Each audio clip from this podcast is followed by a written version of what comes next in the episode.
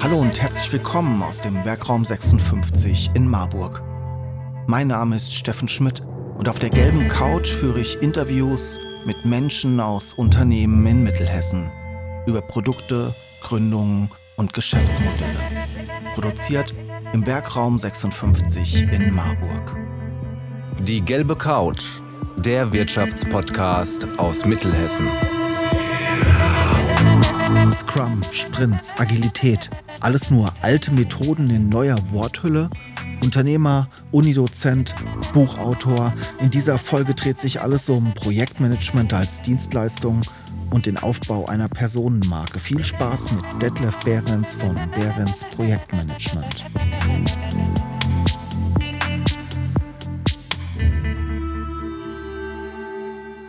Ja, Herr Behrens, schön, dass Sie heute auf der gelben Couch bei uns im Werkraum zu Gast sind. Wir haben uns vor zwei Jahren zum Thema familienfreundliche Unternehmen kennengelernt. Richtig, genau. Da haben wir hier auch schon mal äh, gesprochen, weil wir an diesem Wettbewerb familienfreundliche Unternehmen teilgenommen haben. Äh, auch da in der, in der Endauswahl drin waren. Und es war eigentlich auch eine richtig schöne Veranstaltung. Und daraus ist ja dann im Anschluss nochmal dieses Video entstanden. Genau. Und jetzt dachte ich, sollten wir mal darüber reden, was Behrens eigentlich macht, nämlich Projektmanagement. Für die, die nicht wissen, wer Sie sind und was Behrens Projektmanagement ist, erzählen Sie mal kurz. Wer sind Sie? Was, was machen Sie? Ja. Also, mein Name ist Detlef Behrens. Ich habe die Firma Behrens Projektmanagement vor gut zehn Jahren gegründet. Äh, und das, was wir machen, sind, ja, wie der Name schon sagt, Projektmanagement, Dienstleistungen und auch Qualitätsmanagement, Dienstleistungen überwiegend für die Pharmaindustrie und auch Medizinprodukteindustrie. Also alles, was so erhöhte Hygieneanforderungen hat und wo die sogenannten GMP-Regeln, Good Manufacturing Practice-Regeln gelten, die auch behördlich gefordert äh, und überwacht werden. Das ist so unsere spezielle Expertise. Das heißt, immer dann, wenn ein Pharmaunternehmen äh, etwas neu bauen will oder etwas umbauen will, das sind so unsere Haupttätigkeitsgebiete, wo wir das Projektmanagement machen, also auf Termineinhaltung schauen, auf Kosteneinhaltung schauen und dass auch das geliefert wird, was, was der Kunde braucht. Äh, und auch äh, im Bereich der, der Anlagentechnik äh, Inbetriebnahmen machen, Qualifizierung machen, Prozesse validieren. Das ist so unser Haupttätigkeitsgebiet. Sie sitzen im Kern oben auf dem Tannenberg. Hier in Marburg haben wir ja auch einen, einen Pharma-Standort. Aber Sie sind deutschlandweit aktiv und auch das Team ist deutschlandweit verstreut, oder? Richtig, genau. Also ein Schwerpunkt ist natürlich hier in Marburg, also Standort Beringwerke, äh, die Firmen, wie sie da sitzen, da sind wir eigentlich überall mit tätig, ähm, haben da einige Mitarbeiter, die hier am Standort äh, die Projekte mit unterstützen von den Kunden. Aber grundsätzlich sind wir deutschlandweit oder auch im sogenannten Dachgebiet, also auch mit Österreich und Schweiz grundsätzlich äh, tätig. Äh, Österreich, Schweiz spielt zugegebenermaßen keine ganz große Rolle, weil einfach auch in Deutschland genug zu tun ist. Ähm, aber die Mitarbeiter sind dann eben auch ähm, aktuell zum Beispiel in Kiel tätig. Ähm, in Berlin haben wir äh, einen Mitarbeiter, in Hilden. ganz im Süden in, bei, bei Roche in Penzberg, also tatsächlich deutschlandweit. Die sitzen verteilt. dann in den Pharmaunternehmen beziehungsweise jetzt im Homeoffice Genau. Also je, je nach Anforderung des Kunden. Ähm, natürlich, wenn ich eine Anlage in Betrieb nehmen muss, das kann ich schlecht vom Küchentisch aus machen. Äh, da bin ich dann vor Ort beim, beim Kunden tätig. Ähm, aber immer dann, wenn es darum geht, ähm, Prozesse zu planen oder Projekte zu planen, Terminpläne aufzusetzen, das kann man auch gut im Homeoffice machen. Und jetzt in der Pandemiezeit haben uns da natürlich auch die Kunden gebeten, ähm, viel Homeoffice zu machen, um einfach da die Infektionsgefahr ein bisschen runterzunehmen. Was sind so normalerweise die typischen Kundenanforderungen? Also wie sieht das so ein Projekt konkret normalerweise aus? Und wie hat sich das jetzt in den letzten zwei Jahren in der Pandemie, hat, oder hat sich das verändert? Die also die normalen Anforderungen ähm, je nach, je nach Projektstand, ja, wenn es darum geht, ähm, ein, ein Kunde hat eine, hat eine Projektidee, er möchte was, äh, was umsetzen, dann kann das losgehen erstmal mit einer reinen Konzeptstudie, dass man sagt so, okay, na, wir verstehen, ja, er möchte etwas Neues bauen, er möchte eine neue, neue Produktionsstätte aufbauen, dann machen wir erstmal eine Konzeptstudie und sagen, okay, wie groß muss das Ganze sein, welche Räume braucht man dafür, welche Anlagen braucht man dafür, was kostet das Ganze und wie viel Zeit braucht man dafür. Das ist so ein, ein Teil, so Konzeptstudien, Machbarkeitsstudien. Äh, häufig ist es auch so, dass, dass Kunden über diesen Schritt schon hinaus sind. Die Anlage ist schon, schon im Bau und dann brauchen, brauchen sie eben Ingenieure, die äh, solche Anlagen in Betrieb nehmen. Das heißt, äh, alles genau testen, dass die Anlage auch das macht, was man von ihr erwartet. Ähm, weil diese An Anlagen sind jetzt nicht so wie zu Hause die Geschirrspülmaschine, dass man da Stecker reinsteckt und Schlauch anschließt und dann läuft, sondern ähm, da muss man sehr genau äh, testen, dass Ja, die Temperaturen beispielsweise eingehalten werden. Also ich bleibe mal bei dem Beispiel Geschirrspülmaschine. Man würde sich nicht darauf verlassen, dass es funktioniert, sondern man würde sagen, okay, ich erwarte, dass die eine Temperatur von 65 Grad Celsius hat. Dann muss man es auch messen. Und zwar nicht nur einmal in der Mitte, sondern in allen Ecken des, äh, der Geschirrspülmaschine. Man erwartet, dass der Rührflügel sich dreht. Ja, dann muss ich das auch nachweisen und auch die Drehzahl messen, ähm, dass, das, ähm, dass der Rührflügel die richtige Drehzahl hat. Und sowas führen wir dann durch für die, äh, für die Prozessanlagen. Das heißt, wir planen, was muss die Anlage können, damit hinterher ein pharmazeutisch gerecht, also ein, ein gutes Produkt rauskommt. Ähm, und zwar auch wiederholbar. Ja, das ist dann diese Prozessvalidierung. Ich muss zeigen, dass ich, wenn ich den Prozess mehrfach hintereinander mache, auch immer das gleiche Ergebnis rauskommt. Äh, also wenn ich die Geschirrspülmaschine dreimal starte, ja, dass auch dreimal das Geschirr auch wirklich sauber wird. Und ähm, das sind so Sachen, die wir, die wir planen und äh, dann auch durchführen. Das heißt, da geht es auch ganz viel um Branchenwissen, um Fachwissen und das Projektmanagementwissen ist auch nur wieder ein ein Teil davon. Ja, genau. Das, das macht uns sicherlich auch aus, dass wir ähm, dieses, dieses Branchenwissen, dieses GMP-Know-how, ne? GMP steht ja für Good Manufacturing Practice, das sind Regeln, die äh, aufgeschrieben sind, ähm, an die sich auch jeder pharmazeutische Hersteller halten muss. Das wird ähm, behördlich gefordert und auch überwacht. Also da kommen dann äh, Inspektoren hier in, äh, in unserem Fall aus dem, also im, Fall Hessen aus dem Regierungspräsidium Darmstadt und die gehen in die Pharmaunternehmen rein prüfen das, ob das eingehalten ist und erst dann gibt es auch eine Herstellungserlaubnis für die Pharmahersteller, dass die überhaupt produzieren dürfen. Vorher dürfen die nicht mal anfangen, eine Tablette zu pressen, wenn sie nicht diese Herstellungserlaubnis haben. Sind denn da auch andere, sag mal, naheliegende Branchen? Ich denke jetzt an Lebensmittel oder vielleicht auch an Chipherstellung, also ähnliche Produktionsbedingungen. Ist das auch für Sie interessant? Oder ja, ist da das durchaus. Also es ist, ähm, ist interessant, weil wir da das gleiche Know-how anwenden können. Also diese, diese Regeln muss man kennen, dann kann man sie auch ähm, umsetzen. Pharmahersteller legen großen Wert darauf. Die gleichen Regeln sind natürlich ähm, sinngemäß auch anwendbar für Chiphersteller und Lebensmittel. Äh, obwohl es da jetzt keine gesetzliche Forderung ist. Ähm, aber natürlich sind die Reinräume, ähm, die ein Chiphersteller hat, äh, die haben sogar höhere Anforderungen als im, Pharmabereich. Äh, Im Lebensmittelbereich, auch da muss ich natürlich hygienisch arbeiten. Ähm, die Techniken, um diesen Reinraum zu betreiben, sind auch die gleichen. Also das sind, da können wir unser Know-how auch mit anwenden. Tatsächlich ist es so, dass, dass wir eigentlich uns unsere Marke, unseren Namen aufgebaut haben mit Pharma- und Medizintechnik. Da haben wir auch ich würde sagen, 90, 95 Prozent unserer Umsätze, was aber nicht ausschließt, dass man auch andere Sachen machen kann. Wir im Werkraum 56 produzieren Videos, Fotos, Podcasts und Texte für Unternehmen, Institutionen und Persönlichkeiten. Wenn auch du deine Geschichte mit digitalen Medien erzählen willst, helfen wir dir gerne. Ruf doch einfach bei uns an. Viele junge Unternehmen, Startups setzen auf Geschwindigkeit und ganz neue agile Projektmanagement-Methoden, die aus der Softwareentwicklung kommen. Ist das bei Ihnen auch ein Thema in der Pharmaindustrie? Also in der Softwareentwicklung ist es gang und gäbe. Ähm, und wir haben ähm, also im, im Pharmabereich ist das agile Projektmanagement zumindest nicht so unter dem Namen bekannt. Wir haben tatsächlich mal eine, eine Masterarbeit äh, gemacht, also eine Masterandin, die bei uns im, in der Firma tätig war, die hat die Aufgabe bekommen, ähm, mal zu untersuchen, wie weit denn agile Projektmanagement-Techniken auch für die Pharmaindustrie anwendbar sind. Und die Pharmaindustrie sagt immer so, oh nein, bei uns muss ja alles ganz sauber dokumentiert sein. Und im Agilen, da wird ja nicht so viel dokumentiert äh, und da probiert man eher mal aus. Äh, und das interessante Ergebnis war, äh, tatsächlich setzt man sehr viele Techniken aus dem agilen Projektmanagement auch im Pharmabereich ein.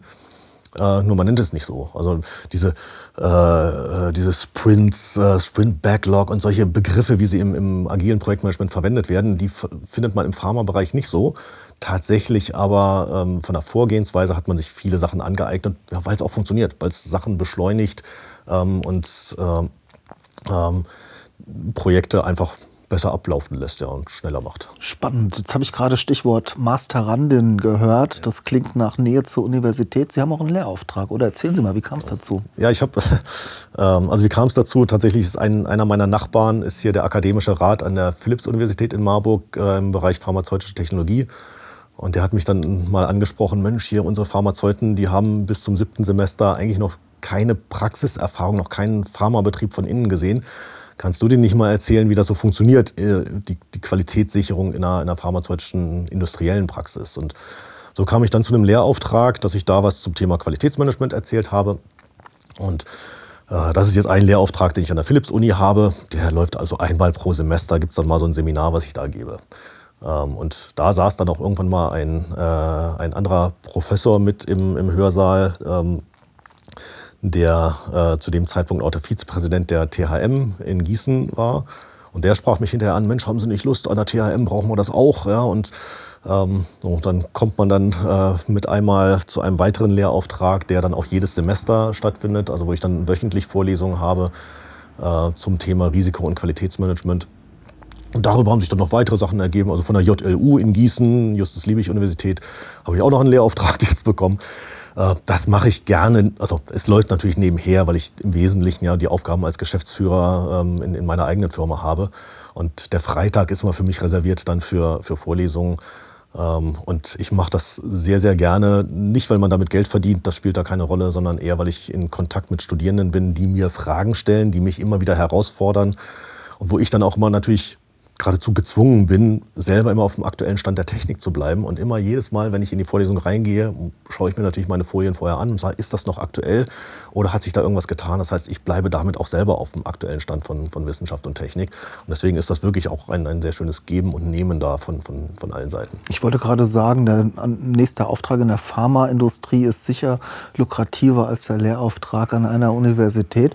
Aber es hat ganz schöne positive Nebeneffekte sozusagen, die sich auch in die Firma, ins tägliche Arbeiten zurückkoppeln? Masterarbeiten haben wir ja gerade schon gesagt. Ne? Äh, ich biete dann Masterarbeiten an. Äh, da haben wir schon einige wirklich sehr gute äh, Leute gehabt. Ähm, ich, ich, werbe auch auf meiner Website damit, dass die Durchschnittsnote der bisher betreuten Masterarbeiten 1,1 beträgt. Ja, immer wenn ein neuer Masterand sich bewirbt, sage ich schon, mal, was ihn erwartet. Das ist schon 1,1, aber no pressure. Ja.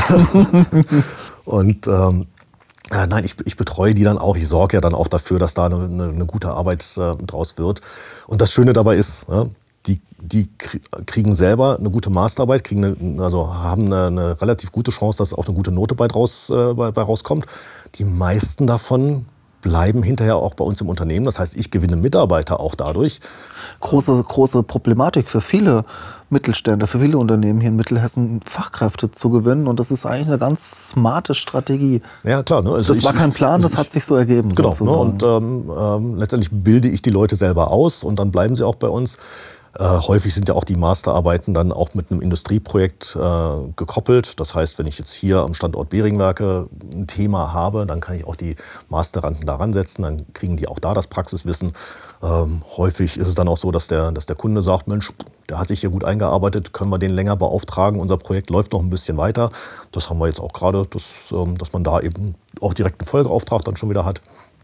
Und so lohnt sich das. Und wie gesagt, das ist so ein, ein Geben und Nehmen. Alle Beteiligten haben was davon. Der Kunde hat was, der Masterrand hat was und ich habe auch was davon.